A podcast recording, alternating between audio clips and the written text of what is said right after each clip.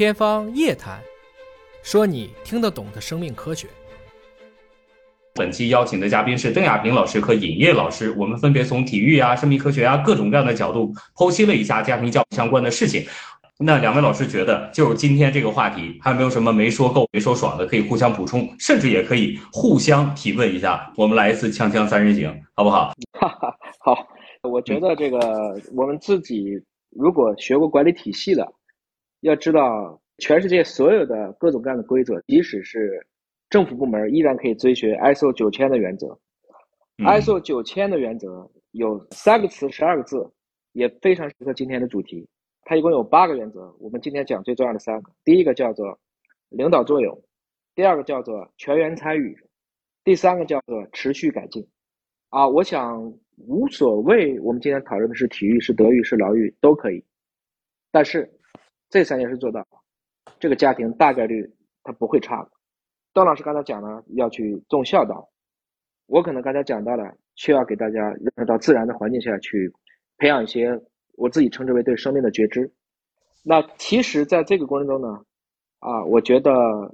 家里面陪的比较少的那一方，其实要特别特别的花一点心思，身虽不至，心不能远离，还是要创造很多可以锻炼的场景来提升这种高质量的陪伴。比如说，我会陪我的孩子去参加很多比赛，是我跟他一起去，不是说只他比我给他鼓掌。啊，我们会一起去表演诗朗诵。或者一起去参加视频制作大赛，其实这也是一种竞技。在这个过程中，他会明白啊，我们也要去分析其他选手是怎么样，我们这个怎么样。然后每一次，因为毕竟有初赛、预赛、决赛这样的一系列的比赛，所以在这个过程中，我刚才讲到了领导作用，你得上啊，全员参与，全家都得为这个事努力啊，持续改进，在每一次的过程中还能够总结和提升。所以，我相信校霸，你的孩子如果有这么大的一个绘本阅读量，他对书的这种亲密度，他对于这种阅读的这种感觉，甚至他以后去录视频当主持人，他肯定都已经被你给熏陶的比较好了。功夫不负有心人呐，这花可以先开，也可以后开，积温不到不会开，浇水不够也不会开。但是这两个都够，你要做的是，只是遵循这个生物的自有的节律，静待花开而已。这是我想分享的这一个点，李老师，因为我也是经常看你的一些东西，我觉得一些观点我非常的认同。就是说您这个博览群书啊，就是触类旁通，到底您的这个学习能力怎么养成的？其实凡事都是有一个从量变到质变的一个过程，但同时呢，一个人的时间又有限。您所谓的我博览群书，我可能不敢当，我看书比较多，但还是比较专一的，停留在我自己的领域下。就像您也选了乒乓球。您不是选了五项全能这样去做？一个人这一生啊，其实是有限的，所以你会发现，我们可能不会在所有的领域都会出类拔萃，但一定要有这么一个或两个吧，你自己喜欢的领域，你深入进去，持之以恒。就拿看书这个事来讲，就是看生命科学的书这件事情，对我来讲就像运动一样，所以我发展出了可以坐在瑜伽球上看书的这个技能嘛，因为毕竟在瑜伽球上你可以去练核心嘛。还是多少能够去省一点时间的，我可以压着腿，同时也在看着书等等。所以，在我理解呢，人生其实就跟自己比就可以了，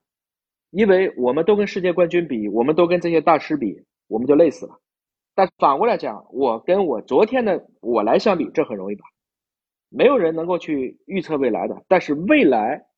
就是今天的积分呐。所以，把握今天就是把握未来，把握当下就是把握今天。这一刻你干什么，这一辈子你就干什么。这一刻你把时间留给了手机和游戏，你这一生就是一个碌碌无为的手机加游戏的人生。这一刻你把你的时间留给了运动和读书，你让你的头脑、灵魂和你的脚步都在路上了。你看一看，过一个月、三个月、一年、三年，终成天渊之别呀。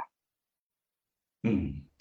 确实是，非常赞同。而且我知道一个例子啊，呃，我听过一个心理学的专家跟我讲过，说在芬兰，他们为了纠正一些小朋友上课的时候愿意拿格尺切橡皮呀，愿意抠橡皮呀，愿意撕书啊，各种各样的坏习惯，就他们是允许孩子拿着一个压力球在那捏啊，还有一种就是他们允许孩子坐在瑜伽球上听课，这样会反而让孩子保持一个更好的专注力在学习上。要不然他坐不住，他仰哪儿都想动，对吧？这个是很多孩子都有的这样。所以尹老师这个习惯，我觉得除了运动和看书以外，其实还有一个能让尹老师的专注力更好的保持在那个书上，不妨大家都可以试一试啊，这也算是一个很好的运动。